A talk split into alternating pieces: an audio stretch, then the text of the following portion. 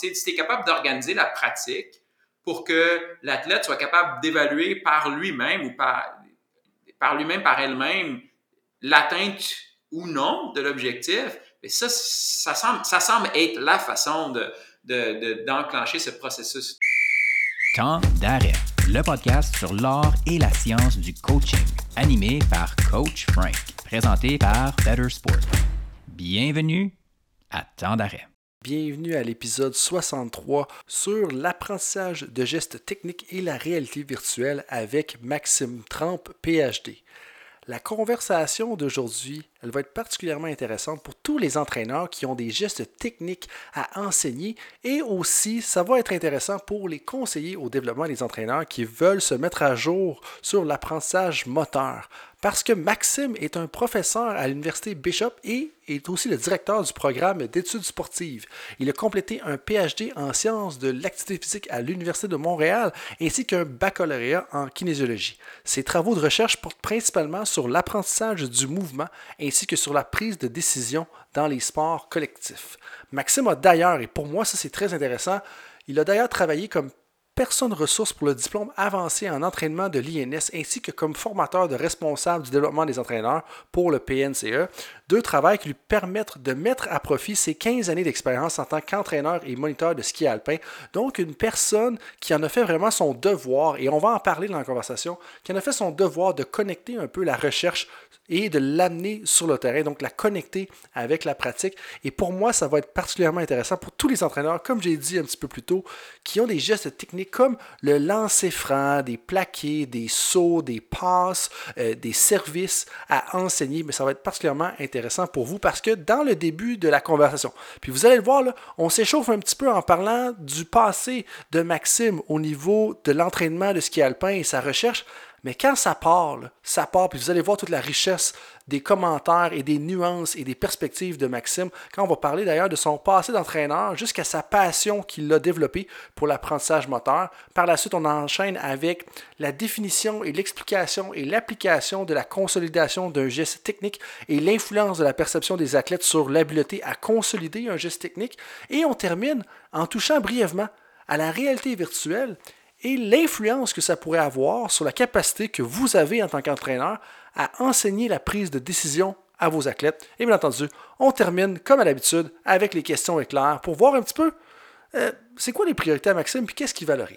Là-dessus, je vous souhaite une bonne conversation sur euh, l'apprentissage moteur avec Maxime Trump. J'ai appris des choses et si j'ai appris des choses, je suis convaincu que vous en apprendre aussi. C'était vraiment intéressant. Et puis toute la richesse et les connexions que Maxime sont capables de faire entre les que Maxime est capable de faire entre les différents concepts, euh, pour moi, en valent beaucoup la peine et son, son habileté à bien l'exprimer, elle est évidente tout au long de la conversation. Alors là-dessus, je vous dis bon podcast et merci d'être avec nous. Maxime, bienvenue à temps d'arrêt. Merci. Merci de m'avoir invité. Ben, le, plaisir euh, est pour moi définitivement là-dedans. Merci de vouloir partager tes connaissances avec la communauté sportive francophone. Mais là, euh, comme on a entendu dans l'introduction, professeur à l'Université Bishop, grande expérience en recherche. Mais d'où vient ton amour de la science du sport?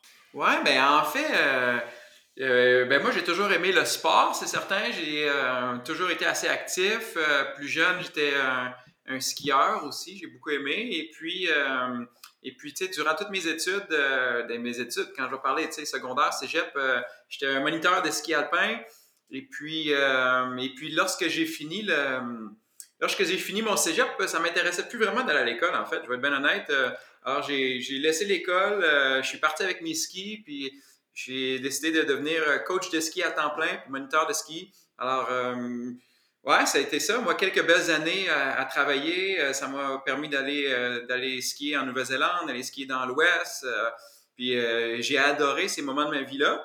Et puis, puis, moi, ce que j'aimais beaucoup, là, je vais être honnête, en l'enseignement du ski, c'est l'aspect très technique du ski. Tu sais, le ski, c'est un, sport où, la technique, et surtout au niveau développemental, est le, facteur premier de, de succès. Alors moi, ça m'a toujours fasciné. Tu sais, comment est-ce qu'on fait apprendre quelque chose à quelqu'un? Comment est-ce qu'on peut développer ces habiletés techniques-là? Puis moi, je retrouvais ça dans le ski alpin. Euh, alors, ça me passionnait beaucoup. Et puis, à un moment donné, il m'est arrivé, euh, je sais pas, peut-être un petit, un petit constat, une réalisation de vie où j'étais sur une montagne de ski, puis je me voyais faire ça longtemps, mais je m'étais dit, là, je ne sais pas si dans 10 ans, 15 ans, je me blesse, je peux plus skier, j'ai une famille, je peux plus travailler. C'est avec comme un petit angoisse qui naissait là, puis avec juste un diplôme de cégep. Alors, je me suis dit, je me suis dit peut-être que je devrais aller à l'école finalement un petit peu plus, avoir un, diplôme universitaire, comme ça, si s'il m'arrive de quoi, ça allait me donner d'autres options.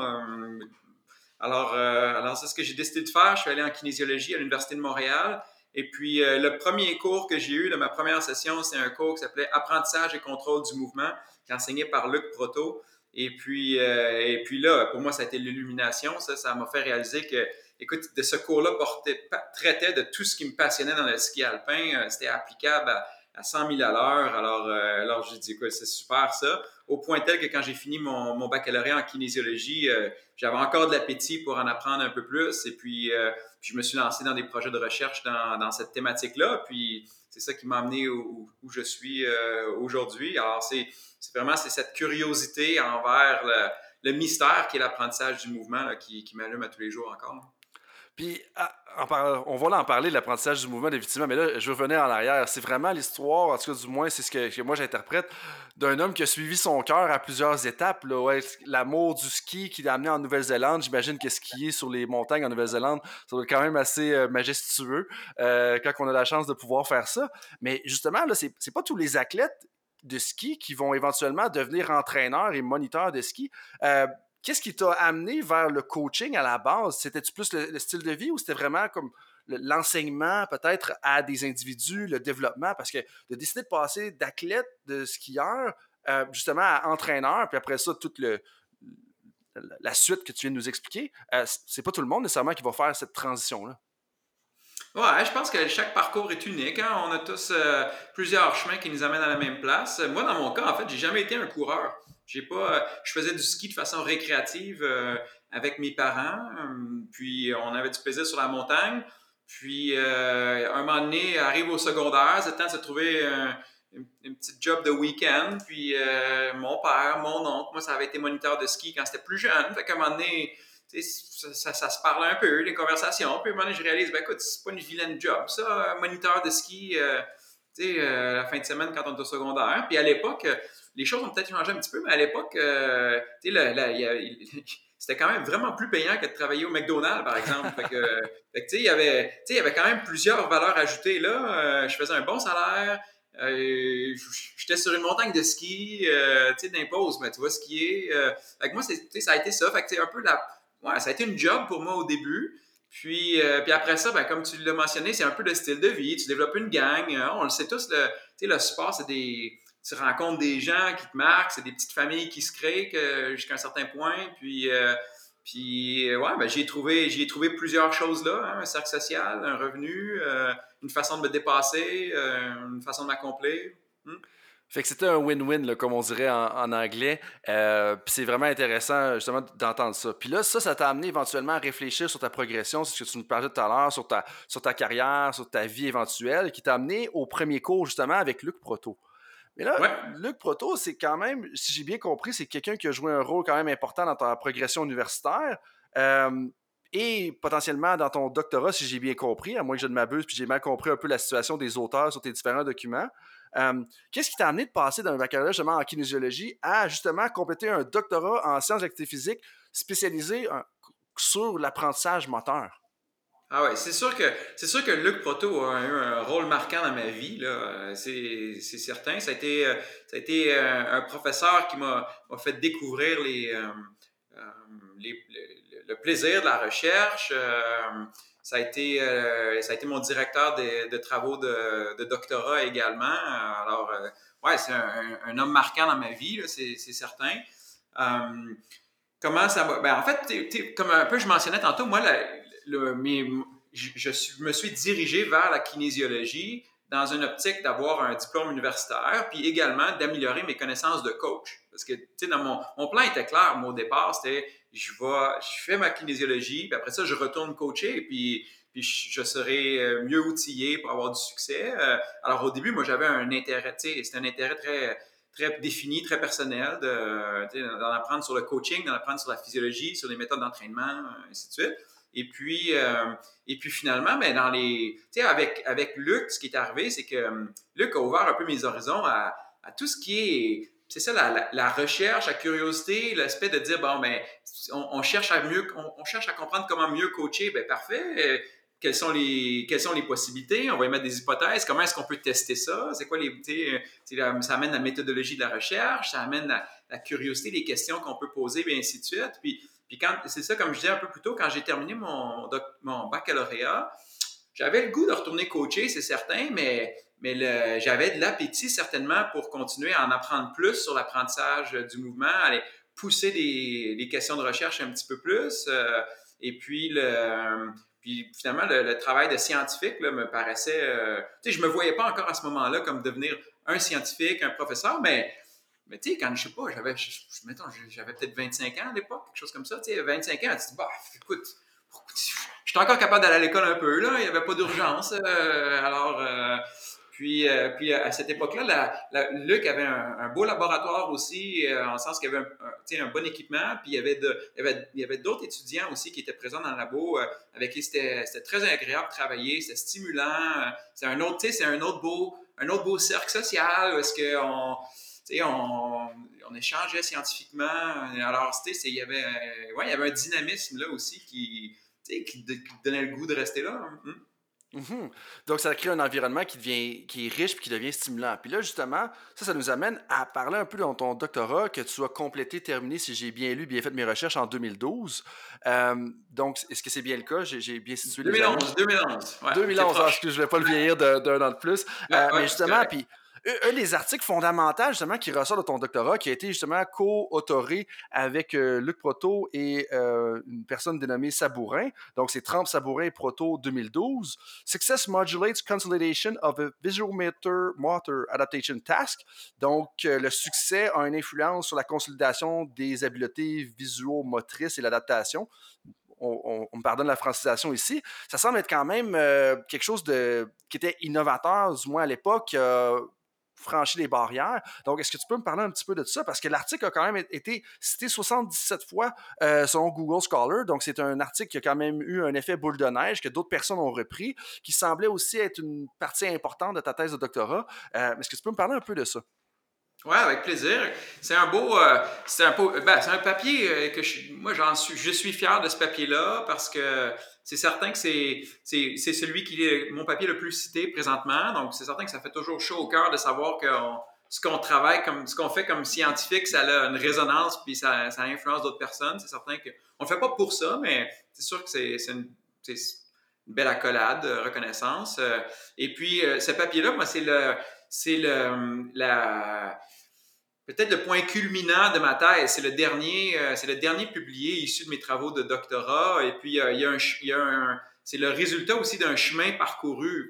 quand on regarde c'est quand on regarde des fois le chemin qu'on a dû prendre, puis qu'on a parcouru, puis les embûches qui nous amènent à quelque part, qui, qui nous donnent une certaine fierté. Et puis, tu sais, je, le dis comme ça, je te vois sourire, puis parce qu'il y a plein de beaux parallèles à faire avec le coaching, puis avec le sport. C'est pareil. Je veux dire, tout, tout ressemble au sport dans la vie. Le, euh, fait, oui, c'est un, un, papier qui, qui, est important pour moi, publié avec Luc, euh, Luc Proto, mon directeur, puis Maxime Sabourin, c'est un étudiant de baccalauréat qui était à l'Université de Montréal, qui, qui, avait donné un bon coup de pouce dans le labo aussi, surtout avec la collecte des données, puis il s'était bien impliqué euh, dans le projet aussi. alors, ça avait, été ça avait été une belle équipe de recherche, ça, certainement. Peut-être je peux te raconter un peu l'histoire qui a amené vers ce papier-là. L'histoire ça permet de mettre des choses en contexte un peu. Je vais essayer de la faire courte, mais elle est quand même longue. Mais le, à un moment donné, tu me diras si tu veux que j'abrège ou que je sorte des étapes, mais regarde le, point de départ. De, le point de départ de ça, c'est le, début de ma thèse. lorsqu'on débute un doctorat, vient un moment où on doit, chercher une thématique de recherche parce que le doctorat, c'est un, oui, c'est une formation scientifique, mais l'objectif de la formation, quand même, euh, c'est de, contribuer à l'avancement des connaissances. Alors, il faut apporter une contribution euh, à, la, communauté scientifique par des travaux de recherche qui sont innovateurs. Donc, il faut, à un moment donné, il faut choisir un peu une, thématique, il faut, faut, faut, se camper pour aller comme aller à, la fin de ce qu'on sait pour amener ça un petit peu plus loin. Puis, puis il, y a, plusieurs thématiques qui sont intéressantes. Fait que le, premier, premier travail d'un étudiant en doctorat, finalement, c'est de choisir un peu qu'est-ce qu'il, ce sur quoi il veut baser les prochaines années, ce qu'il veut étudier. Puis moi, c'est certain que ça être dans la, thématique de l'apprentissage du mouvement. Puis quand on parle d'apprentissage, c'est comment on enseigne, comment on entraîne un geste technique à quelqu'un. Puis quand je parle d'un geste technique, que ce soit euh, euh, le swing du golf, euh, un, coup au tennis, le ski alpin, c'est un geste très technique, là, où est-ce qu'on essaie dans...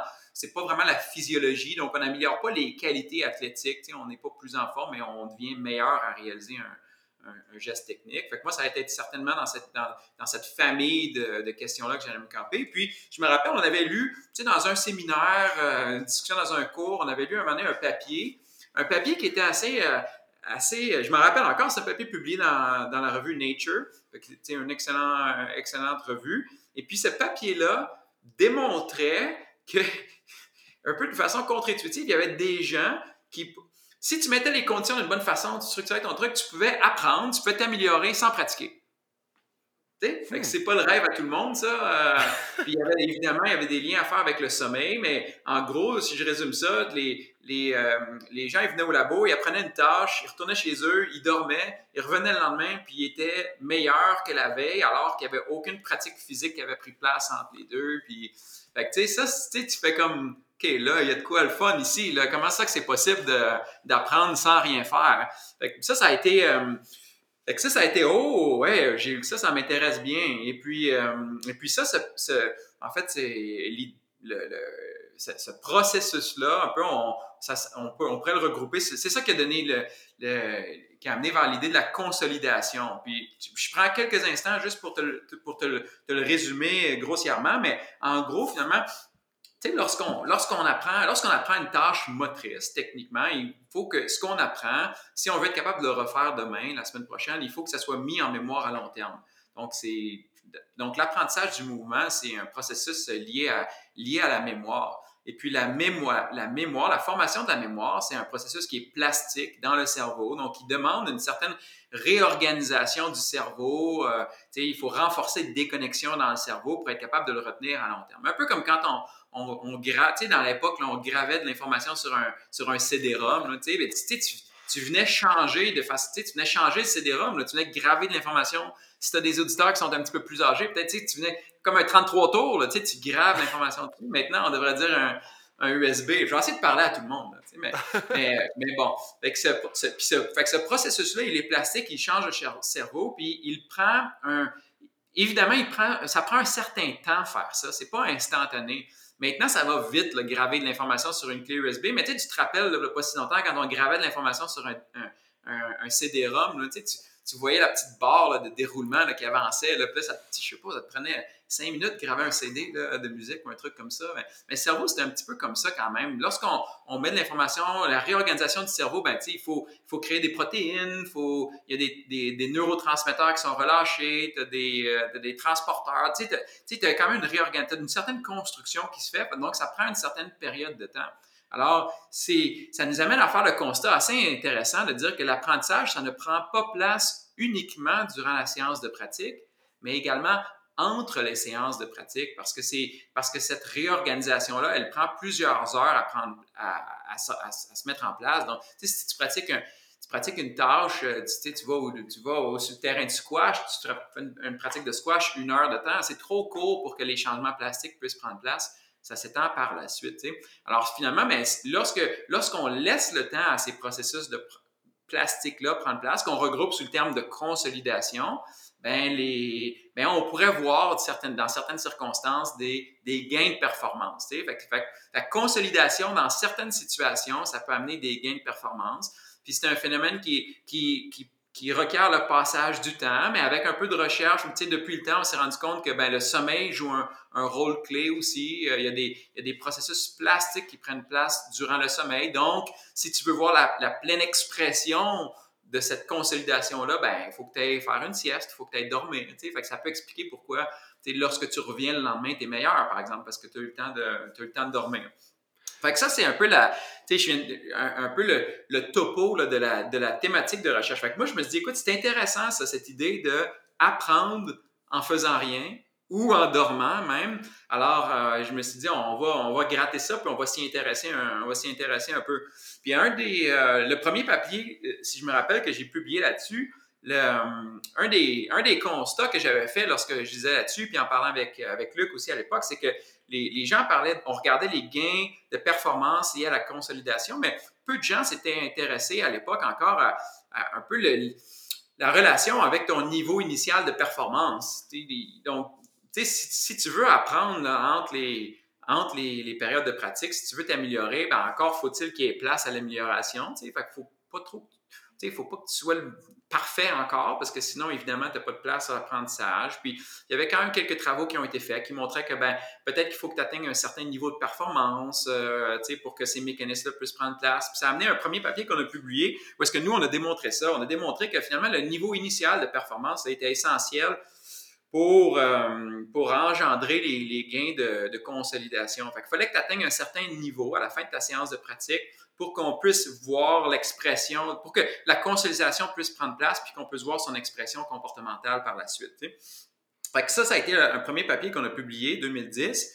Et puis là, mais ça, ça, ça amenait la question, euh, la question suivante, c'est de dire, mais comment est-ce que le cerveau parvient à déterminer si euh, c'est quoi un bon niveau de performance à la fin d'une séance de pratique. Tu sais, le, le, écoute, il y, a des, tâches où ça peut prendre des années et des années à atteindre un bon niveau de performance. Alors, euh, alors tu sais, c'est peu probable que le qu'il faut qu'il y ait un niveau objectif qui soit atteint à la fin d'une séance parce que parce qu'il y a des évidences qui montrent que des fois une séance de pratique c'est assez pour euh, avoir des voir l'expression de la consolidation pour qu'elle puisse prendre place, même si on sait que pour la même tâche, ça peut prendre des années et des années et être très bon. Fait que ça, ça, la, notre proposition initiale là, générale fitait pas tout à fait avec, les, avec nos observations de terrain. Alors, ça nous a amené à proposer que, mais peut-être que c'est pas le temps, le niveau initial de performance qui est important, mais c'est peut-être notre perception subjective du niveau initial. C'est ça qu'on a voulu tester dans le papier que tu as amené de, de 2012. C'est qu'on s'est dit, ben, peut-être ce qui est vraiment important pour le cerveau, puis ce qui, ce qui va nous amener à, ce qui va enclencher les processus de consolidation, c'est le fait est-ce que j'ai atteint le niveau que je voulais atteindre subjectivement? Est-ce que moi, comme individu, je pense que je, suis rendu meilleur que j'étais? C'était la proposition qu'on a voulu tester dans, ce papier-là. Et puis, euh, on l'a testé d'une façon assez simple, euh, puis qui peut résonner très bien avec le travail des coachs. C'est qu'on a pris différents groupes d'individus, mais je vais résumer ça, je vais simplifier un peu le truc, mais on a pris différents groupes et à un groupe, par exemple, on leur a donné un objectif qui était très atteignable durant la séance de pratique. Donc, on avait une tâche, c'était une tâche qui consistait à, pointer vers des cibles, puis puis ce qu'on faisait, c'est qu'on changeait un peu la relation entre ce qu'il voyait et ce qu'il faisait. Tu sais, on, appelle ça donc visual motor adaptation, c'est dans le titre, mais en grosso modo, c'est comme si c'est comme si je change la relation entre ton curseur et ta souris. Habituellement, quand on avance la, souris vers le devant, le curseur monte vers le haut. Nous, on trichait un petit peu. Si tu avances ton curseur vers le devant, mais tu vois ton curseur partir 30 degrés vers la gauche, par exemple. Il faut que tu apprennes à réorganiser ça. Puis, on, donc, ils devaient pointer, participants devaient pointer des cibles. Puis, à un, groupe, on leur a donné un, objectif relativement facile qu'ils étaient capables d'atteindre. Et puis, à la fin de la séance de pratique, quand on leur demandait, puis, comment ça a été la tâche, ben, les gens nous disaient, ben, écoute, ben, ça a bien été, là, il me semble, ouais, euh, je trouve que j'ai fait une bonne job. Euh, j'ai atteint la cible souvent, hein, euh, parfait. Puis à l'autre groupe, on leur a donné, c'était la même tâche, pareil, sauf qu'on leur a donné un objectif qui était presque impossible à atteindre dans une séance de pratique. Euh, puis en gros, on changeait la grosseur de la cible. Puis ce groupe-là, eh, lorsqu'on lorsqu'on les questionnait à la fin, on leur demandait puis comment ça a été, eh, ils nous disaient écoute, ça a mal été, je suis désolé, euh, écoute, j'espère, je pense que je vais. Je, vais scraper ton étude, là. je sais pas qu'est-ce que j'avais aujourd'hui. D'habitude, je suis bon, mais là, il me semble ça marchait pas pantoute, tu sais. Alors, on a, on a biaisé leur perception. Et puis, même si, de façon très objective, si on regardait leur performance à la fin de la séance de pratique, elle était identique pour les deux groupes. Ils, faisaient ils se sont améliorés de la même, euh, la même quantité, si on peut dire, c'est semblable. Et puis, euh, et puis, ben, et puis euh, le fait saillant de l'étude, c'est que lorsqu'on on a réinvité ces gens-là au laboratoire le lendemain, suite à une nuit de sommeil, donc on a laissé la chance au processus de consolidation de prendre place, le cas échéant, ben, ce qu'on s'est rendu compte, c'est que le lendemain, les gens qui avaient, pour lesquels on leur avait donné un objectif facile, donc s'étaient trouvés bons à la fin de la première séance, bien là, ils étaient, maintenant rendus meilleurs que l'autre groupe. Donc, ils ont retenu davantage de leur première séance de pratique que le groupe qui avait appris tout autant, qui s'est amélioré tout autant, je devrais dire, mais qu'on leur a fait croire qu'il n'était pas bon. Alors, tu sais, ça fait que là, ça nous a amené à réaliser que, bon, ben, il, y a, en anglais, on va dire un reward signal, tu sais, un système de renforcement. Il y, a un, signal dans le cerveau qui est lié à l'atteinte des objectifs. Puis c'est probablement ça qui, qui vient comme un peu euh, enclencher ou qui enclencher peut-être les processus de consolidation. Fait puis ça fait du sens parce qu'on se rend compte, tu sais, dans la vie de tous les jours, toi, moi, les auditeurs, on se rend compte qu'on on, on ne retient on, ne met pas en mémoire tout ce qui nous arrive dans une journée.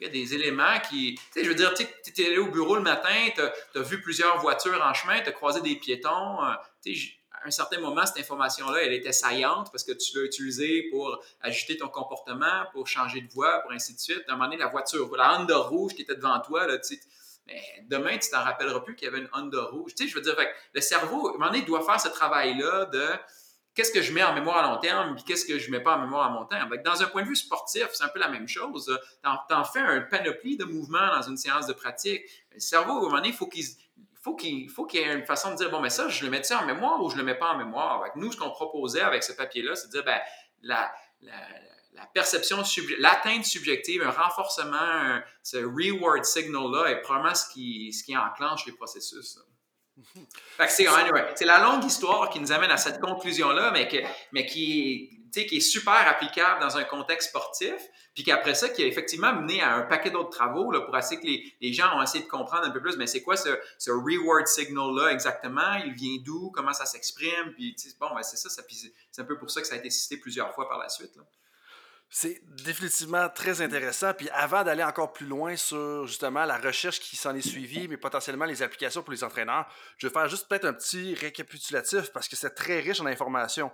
Puis moi, une des choses que je comprends dans ce que tu viens de nous dire, c'est comment est-ce que le renforcement va un peu indiquer au cerveau s'il doit filtrer euh, débroussailler, conserver l'information. C'est particulièrement important quand on est dans l'entraînement d'un geste technique parce que ça va avoir une influence sur notre capacité à consolider l'habileté. Puis quand tu parlais de consolider l'habileté, c'est dans la mémoire à long terme, c'est d'être capable de le refaire. Mais ce qui est encore plus intéressant là-dedans, c'est que, bon, un peu, toi, tu as étudié l'aspect de euh, la perception subjective dans cet article-là particulièrement mais tu as glissé quelques petits mots. Et d'ailleurs, c'est une note que j'avais prise. Il y a une page où est-ce que tu fais un, lien, je pense, super intéressant. Je ne me rappelle plus la page exacte, mais à la fin d'un paragraphe dans l'article, tu mentionnes comment est-ce que le sommeil a un impact, puis c'est quelque chose justement que vous avez vérifié. Puis ça, ça fait un lien direct avec deux conversations qu'on a eues avec Jonathan Charest, soit pour l'épisode 30 puis l'épisode 58, comment est-ce que le sommeil a un gros, un gros impact sur le développement des athlètes?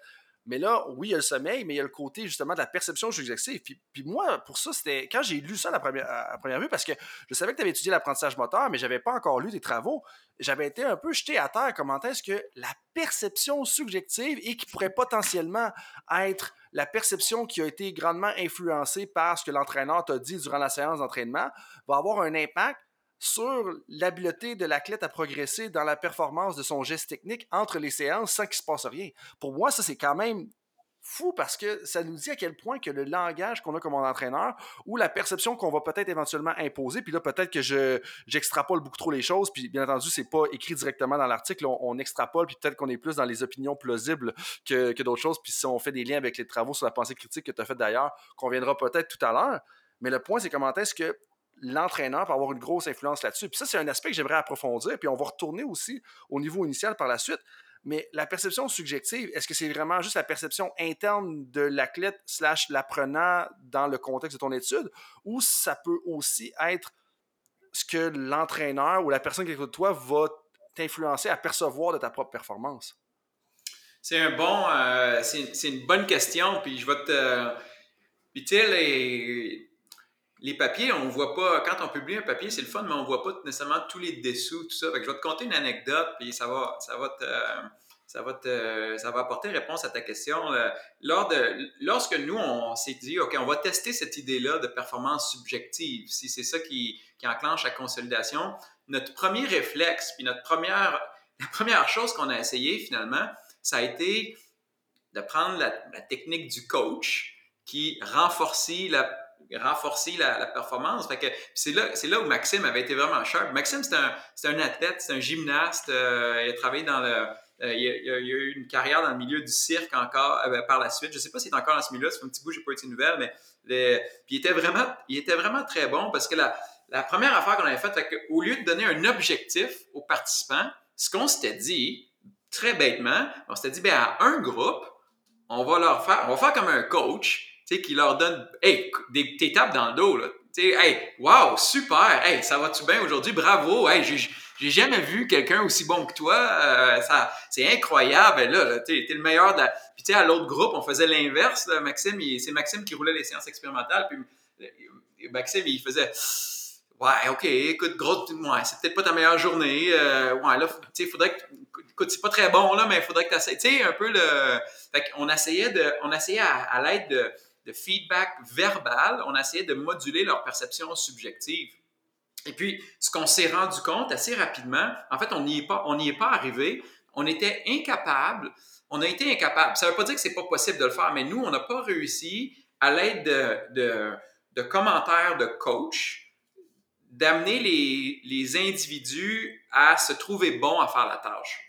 Fait que même ceux qu'on leur donnait, écoute, on leur en beurrait de la confiture, on leur en donnait, on leur disait t'es bon, bravo, c'est super. Puis, puis, Maxime, il était vraiment très bon, là, il était un acteur incroyable. Euh, les, malgré cela, à la fin, les individus, ils, il était, écoute, ben, t'es gentil, là, mais, mais je, le vois bien que j'ai pas atteint la cible.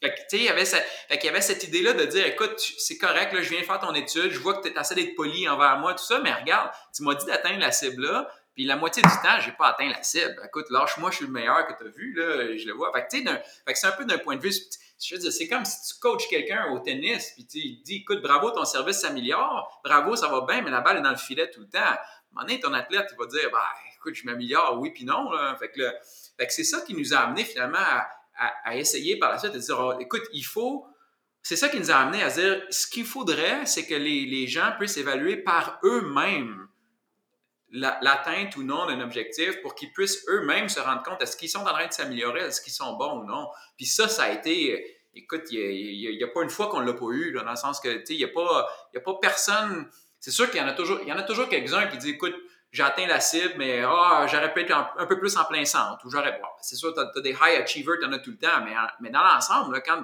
quand la personne, tu sais, c'était assez flagrant, quand on avait une petite échelle par la suite qu'on leur demandait d'évaluer leur performance. Écoute, c'était la distinction entre les deux groupes, elle était, il n'y avait pas d'overlap. Là, je veux dire, ceux, ceux qui ceux qui l'avaient pas mis une fois sa cible, là, ils disaient pas qu'il était bon ou puis ceux qui l'avaient mis huit fois sur 10 à la cible, là, ils se trouvaient pas mal meilleurs. Fait que, fait, fait, fait si j'avais un fait que moi, ma, ma, suggestion pour les coachs, ça, serait de, écoute, si tu es capable d'organiser le, le, drill, la tâche, euh, les demandes, si tu es capable d'organiser la pratique pour que l'athlète soit capable d'évaluer par lui-même ou par, par lui-même, par elle-même, l'atteinte ou non de l'objectif, ça, ça semble, ça semble être la façon de, d'enclencher de, ce processus. Ben, un, d'y arriver, de, que les gens, de façon authentique, genuinely, authentique, ça se trouve bon, par exemple.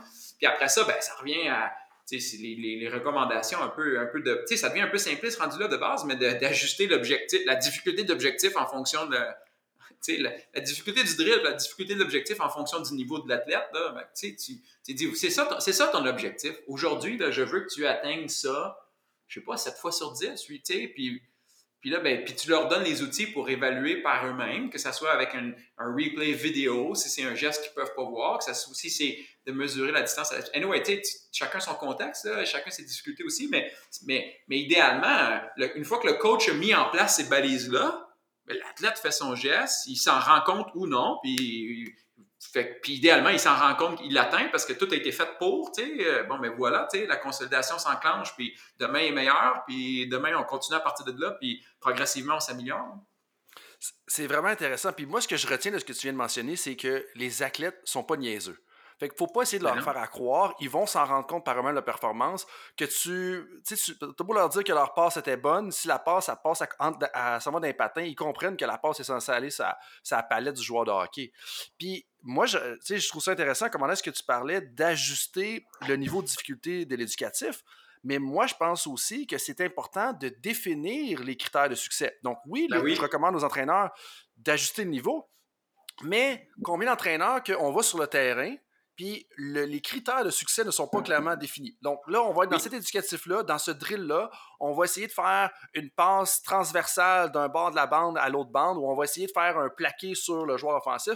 Bien, pour moi, aujourd'hui, en fonction de ce qu'on essaie de travailler, c'est un bon plaqué si vous réussissez à mettre votre épaule puis votre tête à bonne place. Si vous réussissez pas à finir le plaqué, c'est pas grave, mais aujourd'hui, ce que je veux, c'est ça. Bien, déjà là, ça va aider. Et donc, on veut pas nécessairement jouer tout le temps avec notre feedback, mais on veut jouer avec justement l'organisation de l'éducatif.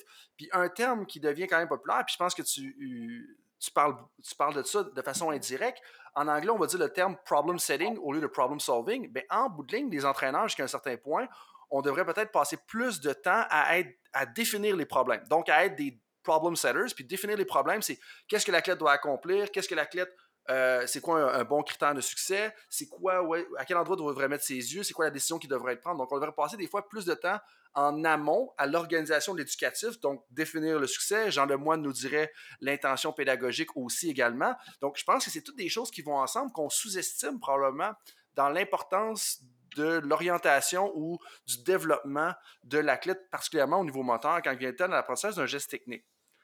Mais là, justement, Moi, avant je- d'aller plus loin, ben, vas-y, Je t'as suis peut-être d'accord, un- euh, je suis, je suis d'accord avec ça parce que si tu définis, si tu définis le critère objectif là, de ce qui doit être atteint aujourd'hui, là, ben, à un moment donné, la- la- c'est c'est très, euh, c'est les, en anglais ils vont dire empowering aussi pour l'athlète dans le sens que, je veux dire, il- ok, ça c'est ce que j'essaie de faire, je le fais, je n'y suis pas arrivé. Bon ben, écoute, j'ai pas besoin du coach pour me dire, je suis pas arrivé, je le sais, je vais essayer quelque chose d'autre là. euh, ça me fait penser un peu à la tâche là, de. Tu sais, quand on était petit, là, ça, existe, c'est, moins, ça existe un peu moins maintenant, mais quand on était petit, là, les fêtes foraines là, qui se déplaçaient d'un, village à l'autre, ça fait la même, il y avait toujours Beauce Carnaval. On salue nos amis Beauceron. là, On parle de Beauce Carnaval ici. Moi, c'est le seul Beauce que je connais, puis c'est Carnaval, le plus grand en Amérique du Nord. C'est ce que je comprends de il ça. tu sais, il y avait le, le jeu du marteau. Là. Tu prends un marteau, il faut que tu cognes sur un, tu sais, tu cognes sur un- une plateforme de force finalement. Là. Puis là, ça faisait, ça faisait lever quelque chose. Puis l'idée, c'est qu'il fallait que tu fasses lever le thermomètre là, ou le, le truc le plus haut possible. Mais, mais tu sais, cette tâche-là, là, ça, c'est- quand tu y penses, il n'y a jamais personne qui nous a coachés à faire ça, mais on s'est tous améliorés un peu en le faisant. Pourquoi? Parce que tu frappes, tu frappes avec le marteau, puis tu vois exactement où ça s'en va. Bon, ben, tu dis, écoute, j'aimerais ça que ça soit un petit peu plus haut. La fois d'après, tu essayes, quelque chose d'autre. Tu, dis, je vais essayer, prendre le marteau, je vais de sauter en même temps. hein. Bon, crème, ça va plus haut. Tu dis, bon, ben, ben là, ça valait la peine de sauter. Euh, tu, te rends compte objectivement, tu le vois. Puis la fois d'après, tu dis, écoute, euh, maintenant, une couple de fois, je saute. Si je prends 3-4 pas, là, puis j'arrive un peu en courant, fait, que- anyway, c'est- l'athlète par lui-même est capable d'ajuster ses gestes, euh, puis de découvrir, de découvrir un peu la solution au lieu de répéter toujours la même chose.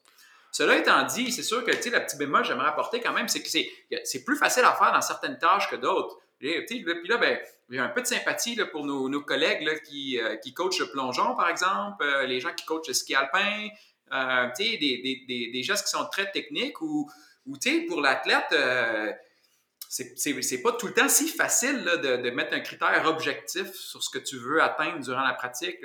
Des fois, ça demande un peu d'imagination, mais, mais, de prendre le temps de l'imaginer, puis c'est là où des fois avoir un, système de caméra peut-être sur le côté, ou, ou des fois d'utiliser des, systèmes, des logiciels comme, euh, comme Dartfish, par exemple, Coach Eye, où est-ce que tu peux dire, ben, calculer des vitesses de rotation, calculer des angles, euh, calculer les angles de ski, calculer des vitesses de déplacement, tu des affaires de même où, là, ça demande peut-être un petit peu plus d'ouvrage, mais ça vaut la peine, ça, peut ça va être payant, c'est sûr. Mais c'est plus difficile à faire dans certains contextes, c'est certain.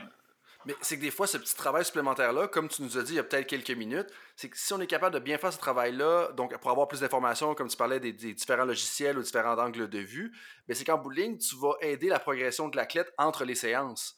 Fait en Yep. bout on- oui, c'est un peu de travail, mais on maudit qu'on va sauver du temps parce qu'on on- sans faire de répétitions supplémentaires, on va progresser plus rapidement.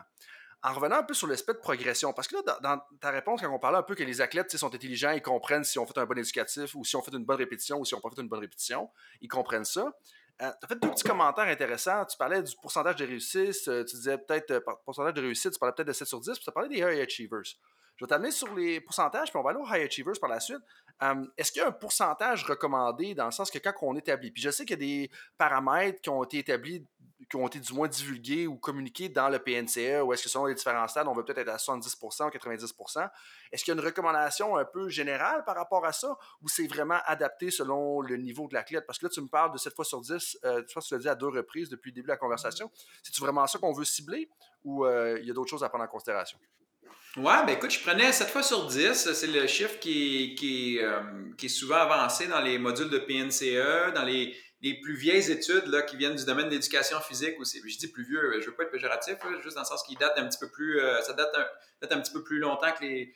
Bon, les 7 euh, sur 10. Puis moi, sais, on n'a pas, on pas cherché, nous, dans le labo, à, à mettre le doigt sur le chiffre exact, là, mais en tout cas, toutes nos manipulations qu'on a faites, ça tournait autour de 6, 7 sur 10. Puis, en tout cas, les travaux qui, qui, qui viennent de mon labo, euh, puis du labo à Luc aussi, on, on, offre un certain support pour ce chiffre de 7 sur 10. Tu vois, dans le, papier de 2012, par exemple, le taux de succès en réel des participants dans, notre tâche, c'était à peu près 60 puis, puis, ça a amené des gains de consolidation. On a fait une autre étude par la suite parce qu'on modulait un petit peu ce chiffre-là on essayait de l'identifier un petit peu plus, puis, on, a eu, on on perçu des gains de consolidation là, autour, encore une fois, 6, 60% 70% quelque chose comme ça. Fait, fait ouais, ça semble, être une, ça semble être une bonne recommandation, en fait, celle-là. Hmm. Est-ce que c'est au moins 70% ou c'est environ 70 Bien là, c'est parce que l'affaire là-dedans, c'est que si, si, tu augmentes, mettons, puis tu as un taux de succès de 100% la problématique que tu as, c'est que quand, quand, quand tu l'as tout le temps, ça veut dire que ce que tu fais est, convenable. Tu n'as plus, plus, de, plus de stimulation à changer. Le, nous, 60% 70% c'était quand même sur l'ensemble de la science de pratique, ce qui fait que si on faisait un, breakdown, un peu plus par, par, partie de pratique, par exemple, ou de, ou séance expérimentale, ben, on, constaterait qu'au début de la pratique, les participants devaient, avoir comme un, 10% de taux de succès, puis peut-être vers la fin, 90, 90 fait qu'en ensemble, ça faisait 70. Fait qu'il faut que tu faut quand même à un moment donné, aies un, taux de succès un peu bas pour, pour te faire réaliser que ce que tu fais présentement est inadéquat, puis tu dois changer, tu dois trouver une nouvelle solution. Mm-hmm. Donc, il faut que ce soit assez facile pour qu'ils se sentent bons sans nécessairement se sentir parfait parce qu'il faut garder une stimulation à changer. Parlant des stimulations à changer, je veux t'amener un petit peu des high achievers. Parce que là, on parlait que la perception subjective positive va amener à une plus grande consolidation. Mais en même temps, il y a peu un commentaire paradoxal que tu nous as fourni tout à l'heure en disant que, les high achievers qui réussissent dans les bains des domaines, qui veulent être, qui veulent être parfaits, vont des fois avoir justement une perception subjective négative parce qu'ils vont ou elles vont être très exigeants envers lui ou elle-même.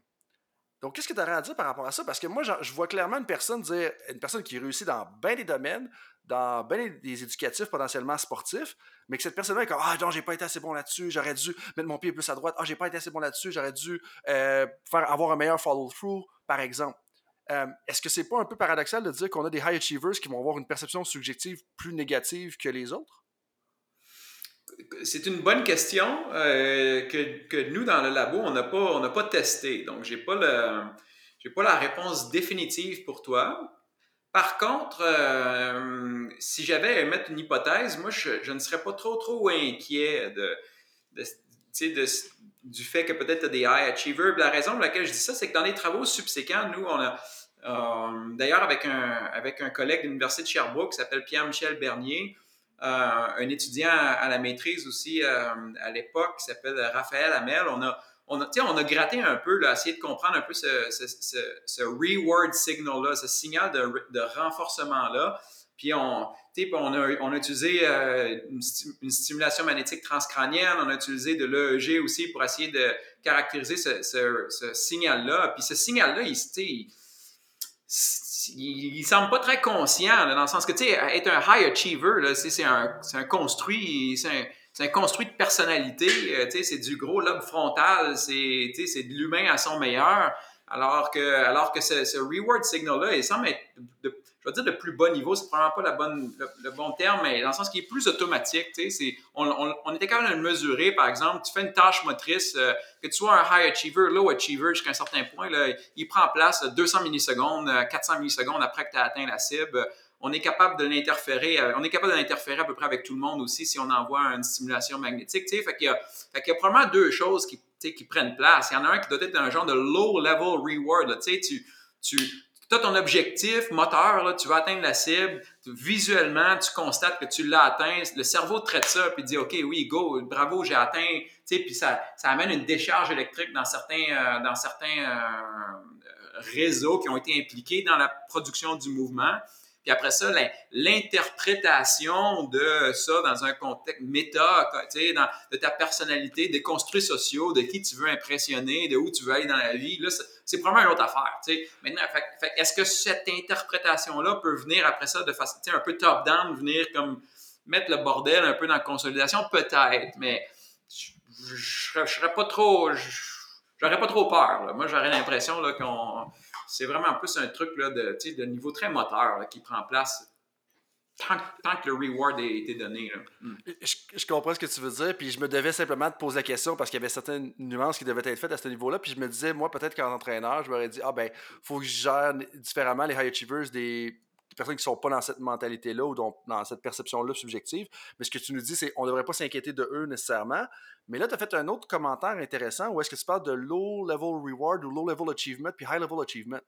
Et est-ce que ce commentaire-là ne suggère pas justement qu'on devrait peut-être, si on revient à la définition des critères de succès, est-ce qu'on devrait faire une gradation des critères de succès?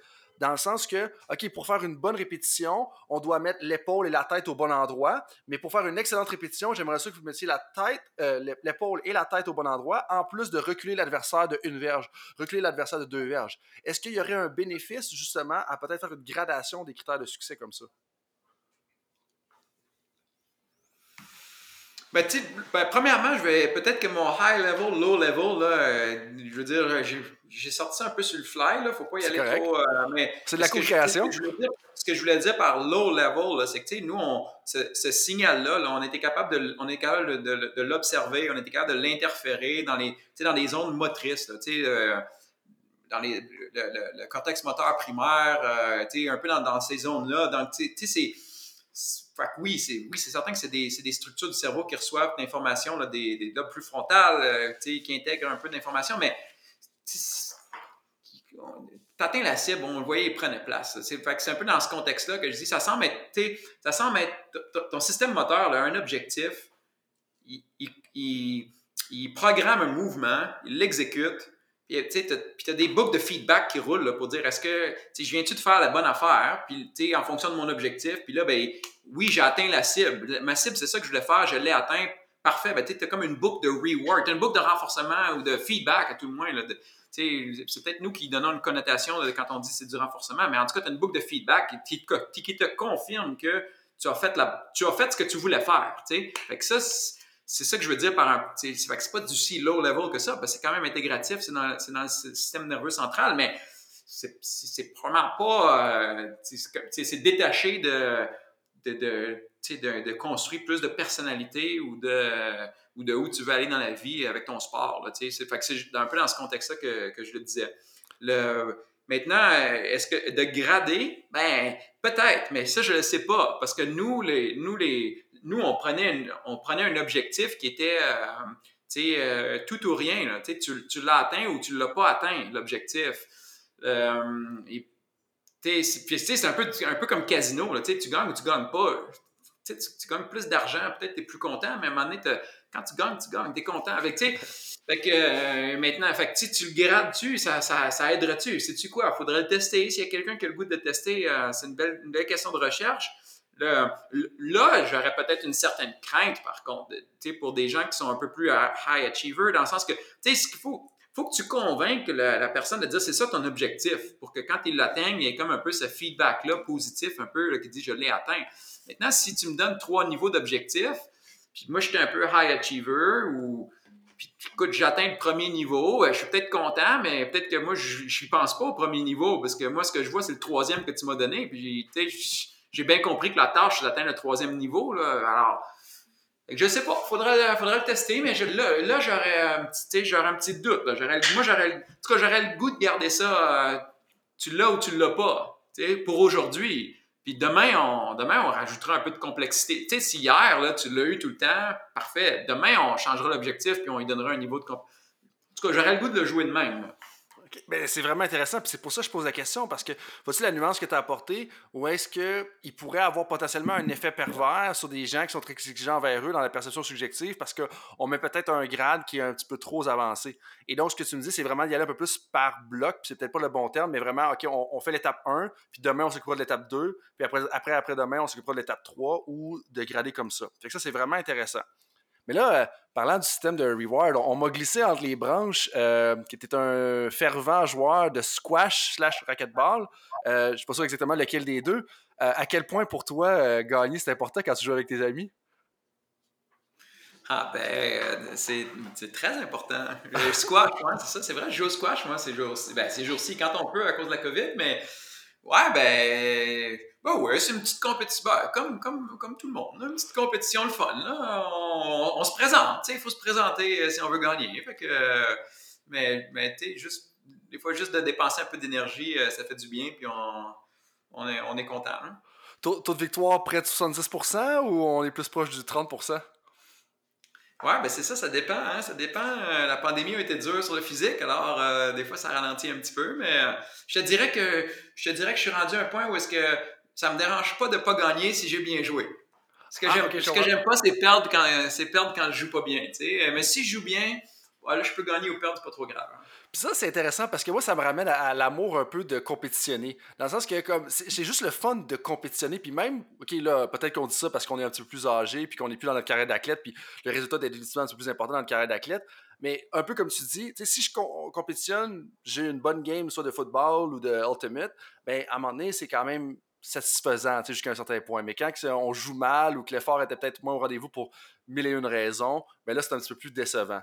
Euh, mais en parlant de choses qui sont ou de personnes qui sont vraiment pas décevantes, je sais pas si tu t'en étais déjà aperçu, euh, mais je veux dire que vraiment comme j'ai un immense respect pour tout ce que tu fais dans ta carrière, euh, puis la façon dont tu fais les choses, puis dès nos premières interactions dans les formations justement PNCE pour les, les personnes ressources puis ces choses-là, juste euh, la prestance que tu as en avant, la, qualité de l'explication des concepts, l'intégration des concepts scientifiques pour moi, c'est vraiment intéressant. Puis ce que je trouve justement particulièrement intéressant de, ton parcours, euh, ça fait un lien avec les high achievers, c'est que non seulement il y a une carrière d'entraîneur, il y a une carrière de professeur universitaire, mais tu as continué à t'impliquer aussi dans les formations du PNCE, même si tu ne manques pas de dossiers. J'imagine que tu ne manques pas de choses à gérer. En plus, la gestion du département euh, d'études du euh, loisir slash sport, justement, euh, à Bishop. puis je m'excuse si je ne l'ai pas bien dit.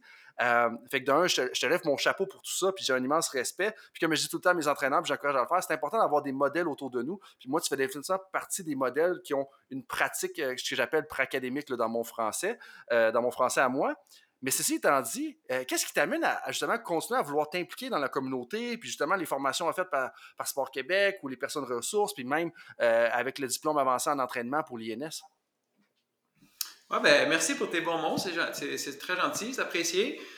Le, écoute, euh, pourquoi? C'est le fun, j'imagine. Hein? On, trouve, on trouve du plaisir. Rencontrer, rencontrer des gens.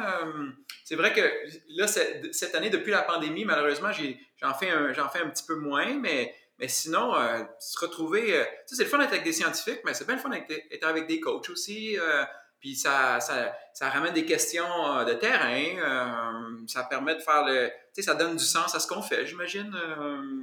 Sais, le labo, c'est sympathique, mais on le fait pour une raison. On le fait parce qu'on est curieux, mais on le fait parce qu'on veut, on veut améliorer les choses aussi. Alors, ouais, c'est. Je sais pas. Ben c'est grave que tu poses la question parce que c'est pas tous les chercheurs et tous les professeurs qui font ça. Puis ce que tu dis en bout c'est que c'est important de connecter les deux. Puis ça te garde. là, je, me permets d'imposer un peu des mots euh, sur toi, mais dans le sens que ça permet un peu de rester connecté avec tes racines, comme on parlait au départ, euh, tu sais, avec l'entraînement, puis le moniteur, puis les voyages multiples que tu as fait à travers ça. Mais ceci étant dit, avant d'enchaîner plus dans la phase de, de conclusion, euh, dans la préparation d'entrevue, tu m'as partagé justement euh, un article scientifique sur lequel vous avez travaillé récemment qui, je pense, peut être très intéressant.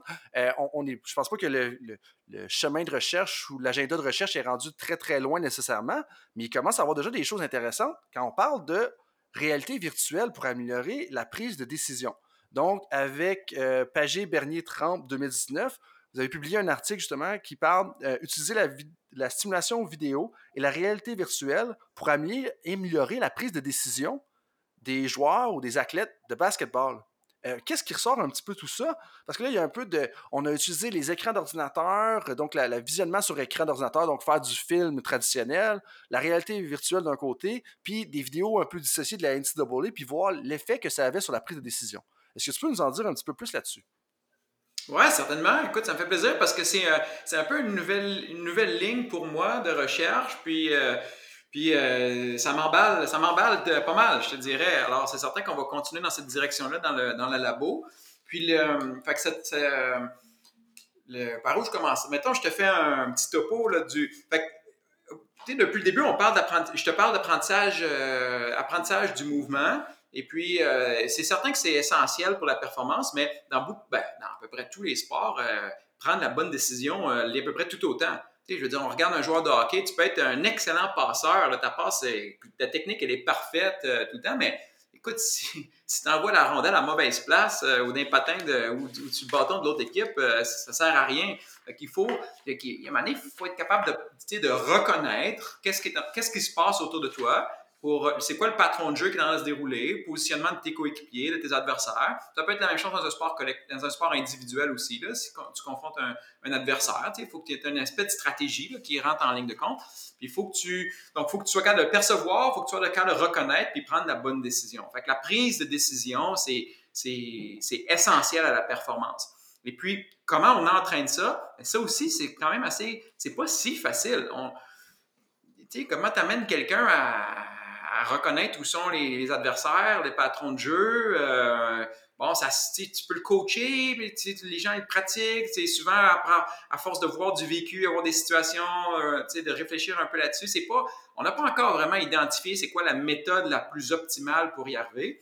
Mais une des façons, en tout cas, qui est fréquemment employée, parce qu'elle est jusqu'à un certain point efficace, puis elle est simple à mettre en place, c'est la reprise vidéo. Fait que tu, filmes le jeu, et puis après ça, ben, les, athlètes se regroupent, on regarde le replay, puis là, ben, tu peux faire un pause, puis regarde, là, t'as envoyé la balle là, mais, ou, la rondelle là, mais tu veux, regarde les, regarde, tu mets des X, des O, tu mets des flèches, là, un peu comme on voit à TV, puis là, ben, t'espères que l'athlète comprenne le patron de jeu, puis, le reprenne. Puis on se rend compte que c'est pas une, pas une mauvaise façon de faire, mais dans beaucoup de cas, le transfert entre, tu sais, je sais pas, tu regroupes tes joueurs dans une salle, euh, tu, les, tu leur présentes des vidéos pendant 20 minutes, après ça, tu t'en vas sur le terrain. On se rend compte que le transfert est, pas, si bon que ça. Fait ce que je veux dire par transfert, c'est qu'à un moment donné, à force de regarder des vidéos, les, les athlètes sont pas pires pour voir qu'est-ce qui se passe. Mais après ça, tu leur représentes le même patron de jeu sur le terrain, puis ils répondent pas exactement de la bonne façon. Euh, fait, fait que ce qui fait que ce que tu apprends en regardant la vidéo, et probablement pas exactement ce que tu as besoin sur le terrain. Fait ça, c'est un peu la, la, problématique de base. Puis un des problèmes qu'on peut, peut, euh, peut mettre le doigt rapidement dessus, c'est que souvent l'angle de caméra employé n'est pas, est pas, est pas optimal, dans le sens que si, si tu mets une caméra dans les estrades, par exemple, pour, avoir, pour essayer de voir l'ensemble du jeu au complet, bien, ce que tu apprends, tu apprends à voir le, le positionnement de tout le monde globalement, ce qui n'est pas vilain, mais quand tu arrives sur le terrain, ce que tu vois, c'est qu'il y en a avant de toi. Fait qu'il faut que tu, puis tu le vois à un autre niveau en plus, il y a des, joueurs qui sont cachés par d'autres, et ainsi de suite. C'est probablement une des raisons qui explique pourquoi le transfert n'est pas si bon que ça. Que nous, avec, euh, avec Caleb Pagé, qui est un étudiant qui a complété sa maîtrise avec moi, puis avec, euh, avec Pierre-Michel Bernier aussi, euh, on s'est on intéressé à cette problématique-là. On s'est dit, OK, comment on pourrait, comment on pourrait améliorer l'entraînement à la prise de décision? Et puis, Caleb, lui, c'est un, coach de basketball. Fait qu'il y avait un intérêt pour le basketball. On s'est dit, parfait, on va partir avec ce, sport-là. Puis nous, ce qu'on, ce qu'on s'est dit, c'est, mais peut-être que la réalité virtuelle, ça serait un, ce serait peut-être un outil euh, bénéfique qui permettrait d'amener d'amener l'entraînement avec le vidéo à un autre niveau. C'est ça qu'on a fait, nous. On a, on, a, on a été sur un terrain de basketball. On a filmé des, des, séquences de jeu avec une caméra 360 degrés. Fait qu'on mettait la caméra sur le terrain ça qui remplaçait un joueur. Fait qu'on était capable d'avoir des images qui, représente, qui ressemble exactement à ce qu'on voit sur le terrain lorsqu'on lorsqu'on joue. Fait qu'on avait une caméra filmait 360 partout, puis on représentait ça après ça dans un casque de réalité virtuelle. Puis là, quand je parle de réalité virtuelle, je parle d'un casque qui, qui est réactif au mouvement de la tête. Donc, lorsque tu tournes la tête, ça, ça, te présente une autre portion de, du, du champ visuel.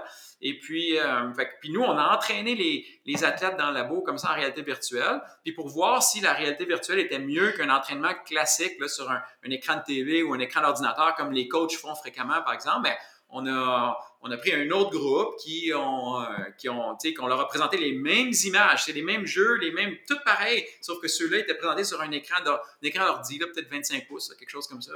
Puis on présentait le même truc. Puis on a testé les athlètes avant et après une semaine d'entraînement comme ça dans le labo, sur le terrain. Puis ce qu'on s'est rendu compte, c'est que les athlètes qui entraînés avec la réalité virtuelle, ben, étaient, étaient, ils se sont améliorés davantage lorsque retestés sur le terrain que les athlètes qu'on leur avait présenté euh, des images vidéo. Fait ça, c'est, que ça montre c'est, super intéressant parce que c'est rendu facile à faire maintenant, puis euh, c'est pas trop compliqué, puis ça, ça amène des, un avantage. L'avantage, on peut, on peut le voir de différentes façons. Un, euh, un jouer au basketball, euh, ça prend 10 joueurs sur le terrain. Fait que si tu es tout seul, euh, mettons, je pense aux équipes universitaires, par exemple, ou dans beaucoup, à Bishop, par exemple, euh, les gars, les filles, retournent chez eux l'été. Fait que, fait pour les coachs, c'est difficile d'entraîner leurs joueurs l'été. Ils sont, partout à gauche, à droite. Mais là, tu peux être tout seul dans ton salon, tu mets le casque de réalité virtuelle, puis tu t'entraînes à la prise de décision. C'est super. Même chose, c'est un joueur qui est blessé, commotion, une blessure plus physique mais là, tu veux pas qu'il prenne du retard trop sur les patrons de jeu, bon, ben, tu peux continuer à t'entraîner quand même à la prise de décision. Puis là, puis, puis la, ce qui est vraiment, en tout cas, je pourrais en parler longtemps encore, mais vraiment, ce qui, était, ce qui était vraiment intéressant, c'est que la, la, la valeur ajoutée de la réalité virtuelle comparativement à un écran d'ordinateur, c'était que lorsqu'on a testé les athlètes avant et après l'entraînement sur le terrain, on voulait voir si ça allait, vraiment, dans la vraie vie, ça allait les rendre meilleurs. Lorsqu'on les a testés dans la vraie vie, on avait deux types de jeux.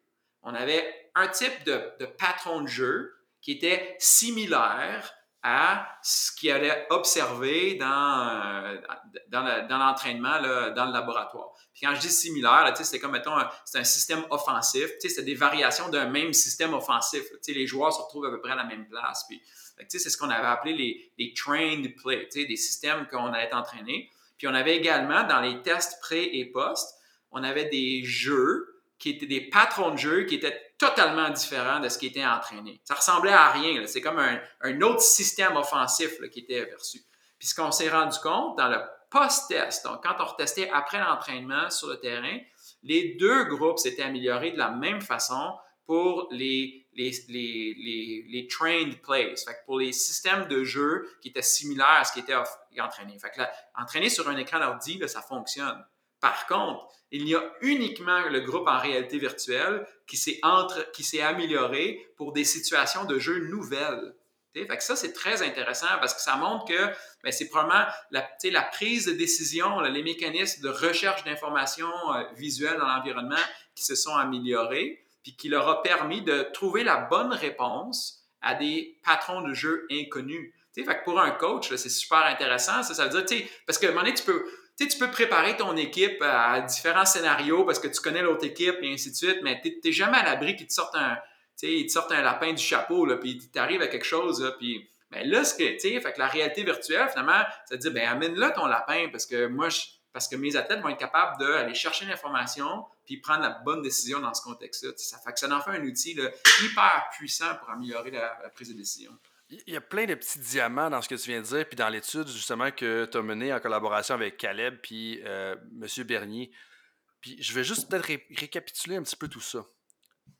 La première affaire, c'est, je pense que ça peut être important de ce qu'on entend de ce que, ce que tu as mentionné, l'angle de caméra. De se poser la question, est-ce que l'angle de caméra, elle est pertinente justement à mes athlètes et le type de prise de décision tactique qu'eux vont avoir à prendre? Ensuite de ça, une chose intéressante que tu as mentionnée et qui est aussi présente dans l'article, c'est comment est-ce que le vidéo sur l'écran, donc la vidéo traditionnelle, c'est bon quand c'est spécifique un peu à ce qu'on fait. Puis ça, pour moi, il y a une, extrapolation potentielle là-dedans. Où est-ce que si on prend dans un sport d'invasion classique, peut-être exemple comme le football, bien, si on est du côté offensif du ballon, plus généralement, on va dicter un peu ce qui va se passer, on va dicter les choses, donc on sait un peu plus souvent ce qui va se passer et on est potentiellement plus dans des patrons qui sont entraînés que potentiellement des athlètes défensifs. Les athlètes défensifs doivent réagir à des choses qui sont imposées par l'adversaire. Et donc, moi, je me pose la question, puis on n'a pas la réponse aujourd'hui, puis je pense pas qu'on va la trouver. Est-ce que la réalité virtuelle serait encore plus importante pour des joueurs qui sont dans des positions réactives? Exemple comme les joueurs défensifs au football versus les joueurs offensifs. Bien entendu, je comprends très bien que ça se peut que la défensive elle sorte quelque chose que l'offensive n'a jamais vu, mais elle dicte au moins un peu ce qu'elle va exécuter comparativement à la défensive qui ne dicte pas vraiment ce qu'elle va exécuter. Bref, c'est juste une piste de réflexion dans tout ça. Euh, ensuite de ça, ce que je trouve intéressant aussi dans ce que tu as mentionné, c'est comment est-ce qu'on peut peut-être utiliser davantage le temps quand les athlètes ou euh, améliorer l'apprentissage de la prise de décision des athlètes lorsqu'ils ne sont pas sur le campus dans nos installations quand ils vont être là durant l'été, quand tu peux donner l'exemple de ça, ou même les joueurs blessés. Puis ça, c'est tellement intéressant parce que j'en parlais d'ailleurs avec un autre formateur d'entraîneur récemment, comment est-ce qu'on a un joueur blessé, mais on oublie souvent que l'équipe a une progression tactique pendant que le joueur est blessé et est absent du jeu. Et là, on espère que le joueur blessé va juste réinsérer l'équipe, puis va être au même point de progression tactique que l'équipe qui a progressé pendant la semaine, le deux semaines, le quatre semaines, le six semaines de son absence. Et là, la réalité virtuelle peut venir jouer. Puis c'est encore plus intéressant parce que là, on n'a peut-être pas 10 ou 12 ou 14 athlètes à entraîner avec la réalité virtuelle parce que ça peut demander quand même un niveau de préparation avec la technologie qu'on a aujourd'hui en novembre 2021. Mais je pense que ça peut être quand même plus faisable quand on a peut-être un ou deux athlètes qui sont blessés de euh, préparer la réalité virtuelle là-dedans. Est-ce que peut-être quelque chose à rajouter là-dessus avant qu'on enchaîne justement dans la conclusion de notre rencontre? Ça fait déjà plusieurs minutes qu'on jase, puis c'est super intéressant. Merci encore une fois d'être là aujourd'hui, Maxime, avec ta spécialité en apprentissage moteur. Écoute, ça me fait plaisir. Puis tu résumes bien, tu résumes bien mes propos, euh, certainement. Si peut-être deux petites nuances. Euh, tu posais la question, est-ce que c'est mieux les, joueurs qui sont réactifs versus les joueurs qui sont plus actifs? Est-ce qu'on devrait favoriser un ou l'autre? Euh, c'est une bonne question. On pourrait, pourrait s'y intéresser. À défaut d'avoir la réponse exacte là présentement, moi j'aurais tendance à privilégier dans les deux cas de toute façon la réalité virtuelle parce que les, gains qu'on a eus en réalité virtuelle n'ont pas été, pas été obtenus avec un coût dans le sens qu'on n'a pas, on n'a pas, eu, on pas eu un meilleur effet sur les nouveaux patrons de jeu au détriment de les patrons de jeu entraînés. dans, les, dans les deux cas, l'amélioration pour les patrons de jeu entraînés était identique, puis en plus, on avait une valeur ajoutée. Fait, fait l'avenue, sécuritaire, selon moi, ça serait de prendre la, réalité virtuelle. Et puis, euh, peut-être juste pour ne pas décourager les entraîneurs qui pourraient nous écouter, le niveau de préparation en 2021, et on, nous, le, travail de Caleb, là, je pense qu'on l'a fait avec... Euh, je pense qu'on l'avait avec un budget de 500$ ce projet-là. C'était pas grand-chose. Là. Euh, puis, tu sais, 500, dans le sens que la, caméra, une caméra 360 degrés, là, maintenant, ça coûte ça, 500$. Tu sais, euh, ça nous a pas coûté bien, plus cher que ça. Et puis, les vidéos, on les a présent, on, on utilisait un téléphone, euh, un iPhone, je sais plus, 7 peut-être de l'époque, ou 5, là, je me rappelle pas. Ou, on a appris l'iPhone. On devait être au moins rendu à 8 en 2018-2019. Je sais, ben écoute, c'est ça, je me rappelle plus. Il faudrait regarder dans le papier, là, il est écrit, je me rappelle pas, mais on prenait l'iPhone à Caleb. C'était son téléphone personnel qu'on a pris. Il avait trouvé un, un, petit, un petit truc en plastique pour le tenir. Je pense que ça y avait coûté 30$ euh, sur Internet, quelque chose comme ça. Fait que, ça, ça coûtait pas grand-chose là, dans le puis, euh, en, termes de technique, puis c'était super, là, les images étaient belles, euh, ça, répondait aux 360. Fait que, tu sais, c'était à la portée de tout le monde. Les athlètes ont tout ça maintenant, les téléphones. qui, les téléphones intelligents maintenant, là, moindrement qui est un peu pas trop trop vieux, là, euh, tu quand je dis pas trop trop vieux, là, on l'a fait en 2019, mais tu sais, on l'a publié en 2019, fait qu'on l'a fait en 2018. Fait tu sais, cette recherche-là, quelque chose comme ça, ils, ont ils sont tous réactifs. Puis, euh, fait que ça demande juste un petit peu de temps au début. Ça demande juste un peu de temps d'installer une caméra, de, filmer les patrons de jeu. Tu sais, je me mets en peau d'un coach. Là, bon, ben, c'est quoi les patrons de jeu que tu veux que tes athlètes soient capables de reconnaître un peu? Le, en fonction de leur niveau, ainsi de suite. Amènes, tu prends une séance de pratique, tu prends la caméra, tu filmes un peu. Après ça, tu as un petit peu d'édition à faire. Après ça, tu peux les envoyer à. Tu mets ça sur un Dropbox, les athlètes, ils downloadent ça, ils mettent ça sur leur téléphone, puis ils les regardent. Fait que, tu sais, c'est rendu. Euh, des petits, des petits, systèmes maison, là, ça coûte pas trop cher, c'est juste un petit peu de temps, puis pas tant que ça.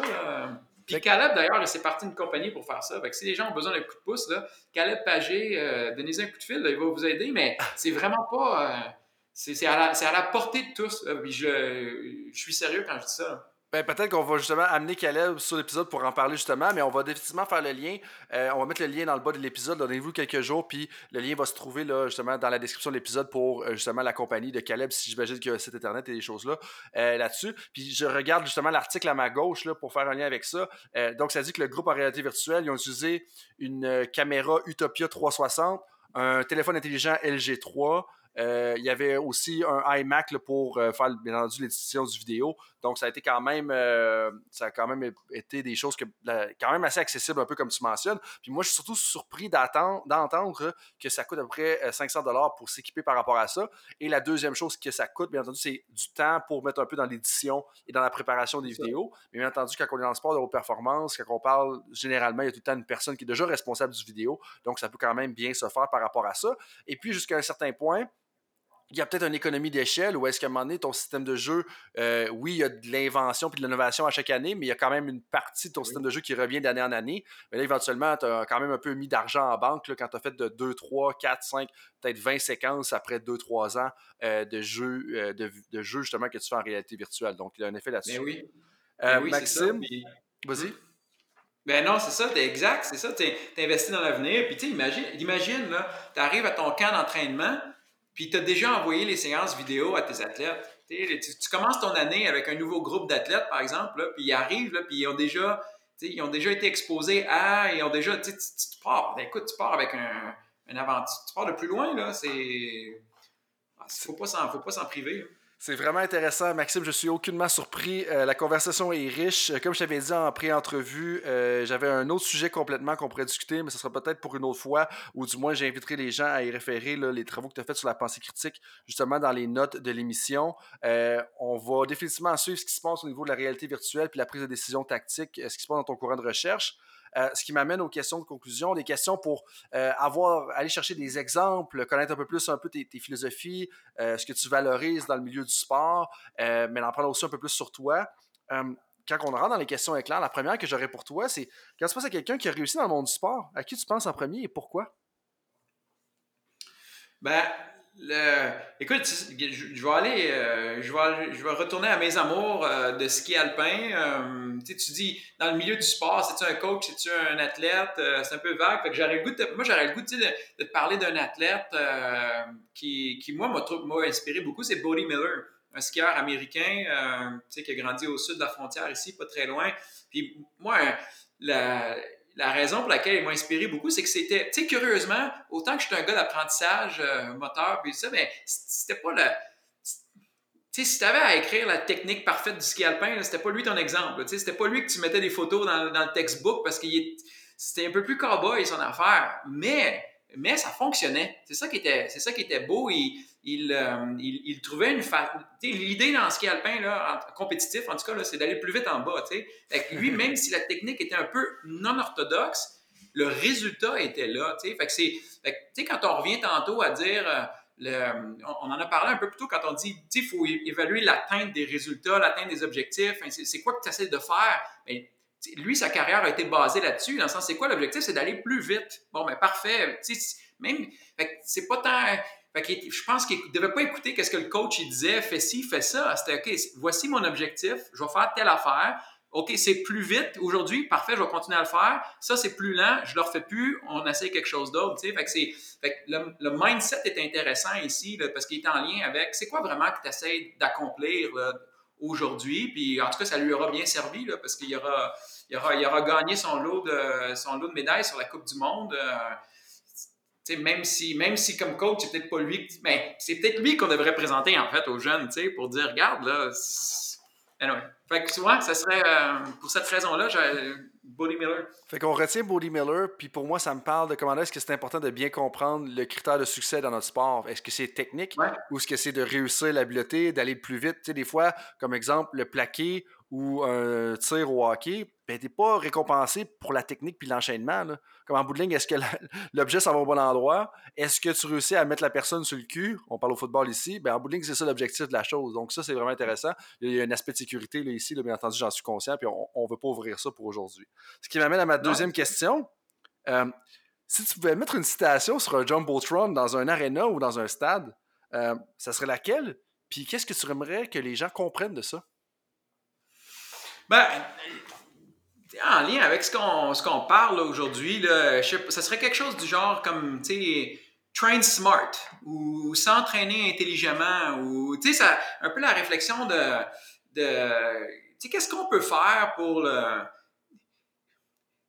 Tu sais, si Mettons, c'est parce qu'on peut voir l'entraînement d'une couple de façons. Là. Tu, peux voir, oui, le, développe, le développement du jeune, euh, holistique, euh, l'amener à un, mode de vie actif, ainsi de suite, parfait, très bien, et tout ça. Mais si, mettons, on dit, OK, on se campe dans un contexte plus compétitif, de, haut niveau, puis on, OK, ce qu'on veut, nous, c'est gagner. Puis c'est correct, là. Je veux dire, un n'est pas mauvais, l'autre n'est pas mauvais. Mais mettons qu'on se met dans un contexte où on veut gagner, ben là, tu sais, faut que tu sois meilleur que les autres. Tu n'as pas le choix. Puis les autres, ils, sont tous en train de s'entraîner. Ils sont tous en train de faire exactement la même affaire que toi. Fait, à un moment si tu veux, tu sais, si tu veux les battre demain, c'est soit que tu es né meilleur, mais là, bon, peut-être, c'est sûr qu'il y en a qui sont comme ça, mais là, tu n'as pas grand contrôle là-dessus. Alors, euh, on n'en parlera pas trop longtemps. C'est sûr que tu t'entraînes plus que les autres. Mais rendu à un certain point, tu n'en as plus d'heures de plus de pratique. Tout le monde s'entraîne à un certain niveau, tout le monde s'entraîne à, le plus qu'ils physiologiquement peuvent, puis ont besoin de repos par la suite. Fait que, tu sais, on vient de caper là. Fait que, qu'est-ce qui te reste? Ben, c'est d'essayer d'être plus, d'optimiser ton entraînement, d'être plus efficace en entraînement, d'avoir les meilleures idées, d'accélérer le développement, que ce soit par des, stratégies d'apprentissage du mouvement ou ainsi de suite. Mais c'est, mais il est, il est là la clé du, elle est là la clé du succès, là. Euh, alors, tu sais, c'est de s'innover, euh, c'est d'innover, c'est de d'essayer des nouvelles choses qui, qui, sont porteuses, qui sont basées sur une fondation scientifique, évidemment, mais, mais ouais, fait que ça, dirais un peu dans ce sens-là, -là, c'est ça. Sinon, ben oui, tu, tu, vas, de temps en temps, tu vas avoir du succès, mais ça va être de temps en temps, tu sais. Parce que justement, la quantité de travail, elle est limitée. Puis rendu à certain point, tout le monde s'entraîne fort. Et ça, je pense que c'est vraiment intéressant. Donc, train smart, on retient ça. Puis je pense que déjà, les gens qui sont à l'écoute, généralement, sont en train de se questionner justement sur les, pas les façons plus efficientes ou plus efficaces de faire les choses. Euh, puis ça, c'est vraiment. Puis je pense que la conversation d'aujourd'hui va définitivement nous aider. Euh, qu'on parle de la réalité virtuelle, l'utilisation du vidéo, qu'on parle de l'apprentissage moteur, définir les critères de succès, euh, et puis la progression, la perception subjective. Je pense que c'est toutes des choses qui sont définitivement intéressantes à garder en tête pour euh, justement s'entraîner intelligemment ou entraîner intelligemment nos athlètes. Là-dessus, Maxime, je veux te dire un gros merci de ta générosité, de la clarté de tes explications, des nuances pratiques et euh, euh, scientifiques que tu as apportées aujourd'hui. Là-dessus, merci encore une fois, puis je te laisse le mot de la fin. Écoute, euh, ben, merci, merci, merci pour l'invitation. Merci surtout, putain, pas, pas faire ça trop long non plus, parce que là, les, les gens vont vouloir aller euh, sur le bord du feu peut-être, hein, bientôt se réchauffer. Euh, mais le, merci parce que à quelque part, moi, j'ai la ferme conviction que les, cette, thématique-là, là, qui est l'apprentissage du mouvement, c'est ce qui va. Moi, je pense que c'est là où est-ce qu'on a des, des, en termes de, de, développement de la tête, parce qu'on a, il y a encore plein de choses qu'on peut faire, plein de gains à obtenir je regarde dans les dernières années, c'est phénoménal tout ce qui a été, euh, tous les, progrès qu'on a fait, puis l'amélioration des connaissances sur la physiologie de l'exercice, par exemple, la nutrition sportive, euh, même la biomécanique des mouvements, l'équipement qu'on utilise. Tu sais, ces, recherches-là ont amené, euh, ont amené le sport à d'autres niveaux. C'est en, grande partie ça qui a amené à, briser une panoplie de, records dans, beaucoup de disciplines. Et puis, un domaine qui a été euh, qui a reçu peu d'attention au cours des, des derniers 20 ans, peut-être, c'est, le domaine de l'apprentissage du mouvement, alors qu'il y a encore tant, il y a encore tant de belles questions à poser, puis tant de, tant de, de choses qu'on peut essayer d'améliorer, tout comme on le fait avec, euh, avec l'entraînement en salle, de. Alors, tu sais, j'espère que les gens vont s'y intéresser parce que c'est, moi, je pense que c'est porteur d'avenir. Puis quand on parlait de la question d'avant, tu sais, innover puis essayer de, faire mieux que les autres, ben voici une, une, thématique où il y a encore beaucoup à faire. Alors, le, retour sur l'investissement ne peut qu'être grand à quiconque qui, s'y intéresserait dans cette, à cette thématique-là. Bon, ben super. Puis j'invite tout le monde qui est à l'écoute à garder ça en tête justement dans, dans les prochaines années, puis suivre un petit peu ce qui se passe de ton côté. Maxime, merci. Et puis, euh, bonne fin de semestre universitaire. Merci beaucoup. Salut tout le monde, c'est Coach Frank avec un petit rappel pour vous avant que vous partiez pour vos autres projets de la journée, que ce soit une pratique ou un entraînement. Est-ce que vous voudriez recevoir une petite réflexion de ma part par courriel? Est-ce que vous aimeriez ça vous faire challenger dans votre travail? Si oui, mais ben, la réflexion du coach est pour vous. C'est quoi ça? Eh bien, c'est un petit courriel textuel qui partage les idées, concepts et débats qui animent mon esprit dans les dernières semaines. C'est très court, 250 à 500 mots. Et donc, si vous voulez recevoir ce genre de courriel qui va susciter de la réflexion, eh bien, visitez le drcoachfrank.com dans la section Contact et inscrivez-vous. Sinon, eh bien, je vous dis à la prochaine et merci d'être avec moi dans l'aventure Temps d'arrêt.